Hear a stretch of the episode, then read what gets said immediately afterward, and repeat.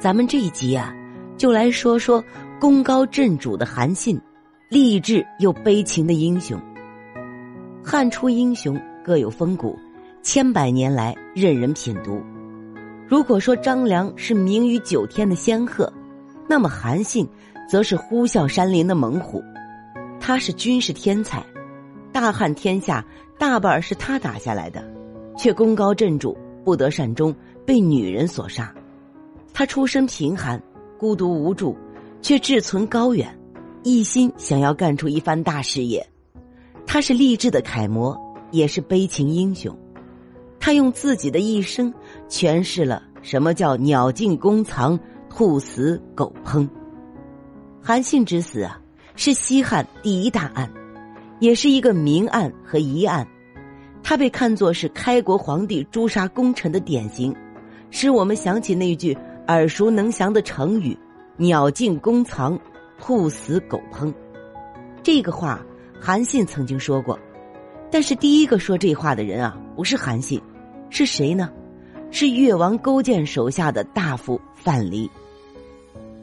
越王勾践的故事啊，大家都很熟悉，叫做卧薪尝胆。春秋时期啊，吴越两国相邻，经常打仗。公元前四九七年。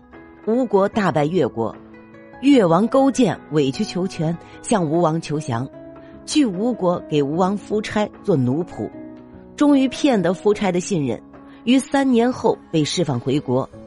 勾践回国后啊，为了不忘国耻，睡觉就卧在柴薪之上，坐卧的地方挂着苦胆。经过十年的积聚，越国终于打败了吴国。后来，人们把这个故事啊。概括为卧薪尝胆，用来形容人刻苦自立、发愤图强。那时啊，辅助越王勾践卧薪尝胆、报仇雪恨的，主要有两个人，一个是大夫范蠡，一个是大夫文仲。范蠡会相面，越国灭掉吴国以后啊，范蠡就对文仲说：“咱们走吧，咱们的任务已经完成了。越王勾践这个人啊，长进鸟会。”就是啊，长着个长脖子，嘴尖尖的，像鸟嘴一样，尖嘴猴腮的样子，极为丑陋。为达到目的啊，勾践就是没有不敢做、不能做的事情，是可以共患难而不能共富贵的。你要记住，飞鸟尽，良弓藏；狡兔死，走狗烹。这就是“鸟尽弓藏，兔死狗烹”的出处。这里的“走狗”啊，说的是跑得很快的狗。在古代汉语里啊，“走”就是跑的意思，“走狗”这个名词儿就是在这儿出来的。范蠡大夫后来就真的走了，他干嘛去了？下海经商去了。据说啊，还携带了一位小秘，就是西施，泛舟西湖。不久啊，范蠡就成了一个大富翁，号称陶朱公。咱们前边啊，对范蠡做了专门的讲解。他就是中国历史上有名的商圣。文仲大夫却不肯走，他说：“你看我立了这么大的功劳，现在是摘桃子的时候了，我干嘛要走啊？”结果越王勾践送给他一把宝剑，同时带了这么一句话：“勾践说啊，先生教给寡人七种杀人的办法，寡人只用了三种办法，就把吴国给灭了。”还剩下四种没地方用啊，是不是你去先王那里试一试啊？文仲一听就明白了，自杀了，这就是“鸟尽弓藏，兔死狗烹”的来历。了凡一说起勾践啊，就来气，要不怎么说他这个名字起得好呢？真是勾践。当越国遭遇天灾颗粒无收时啊，吴王夫差恪守不困凶的人道，借种子给越国。帮越国老百姓渡过了难关，但当吴国同样不幸遇到天灾时啊，越王勾践却化身农夫和蛇中的那条毒蛇，借给吴国煮熟了的稻种，致使吴国颗粒无收，百姓民不聊生。要不说，伴君如伴虎，会相灭啊，有时候还真的会保命。楚汉之争结束后，功高震主的韩信成了刘邦的一块心病。项羽一死，刘邦马上便夺了韩信的兵权。公元前二零一年，刘邦又以谋反为名，将韩信诱捕。韩信被抓时啊，仰天长叹：“鸟尽弓藏，兔死狗烹。”但刘邦此时并没有杀掉韩信，只是把他贬为淮阴侯。韩信之死啊，是吕后和萧何干的。我们过会儿再讲。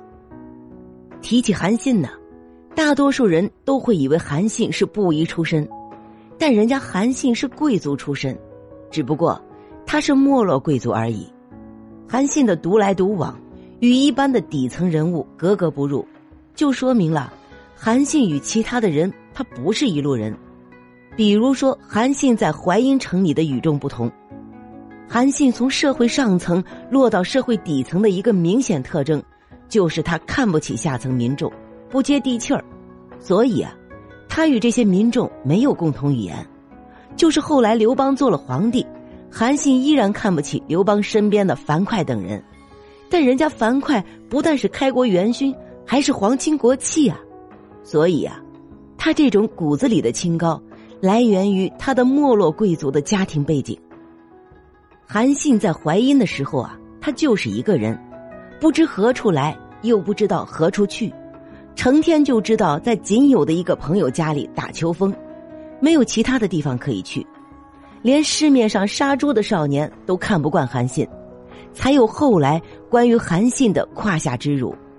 那么，韩信为什么不杀死这个侮辱了他的少年呢？韩信手里就有一把宝剑，顺手一挥。头就落下来了，但是韩信没有。韩信认为杀一个地痞流氓不值得，这样犯秦法，把自己赔进去，真的不值得。韩信不是软弱无能，而是能忍辱救大事，是当时六国贵族后人的特征之一。咱们就说说张良吧。张良因为一时冲动，差点就被秦始皇捉到了，后来黄石公狠狠的磨去了张良的锐气。才成就了后来的张良。这些事情都说明啊，韩信能忍辱救大，没有受过教育的人啊是做不出来的。而且韩信在军事上的才能可不光是天才，他对时事和军事是真正用心学习过的。而能够受教育的，在春秋战国时期，一般都是上层贵族的子弟，王室后裔。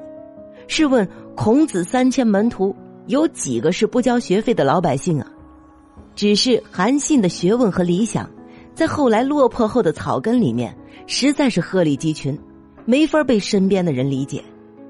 韩信与萧何交往，萧何在沛县集团呢是个文化人；韩信与张良交往，张良是韩国的贵族。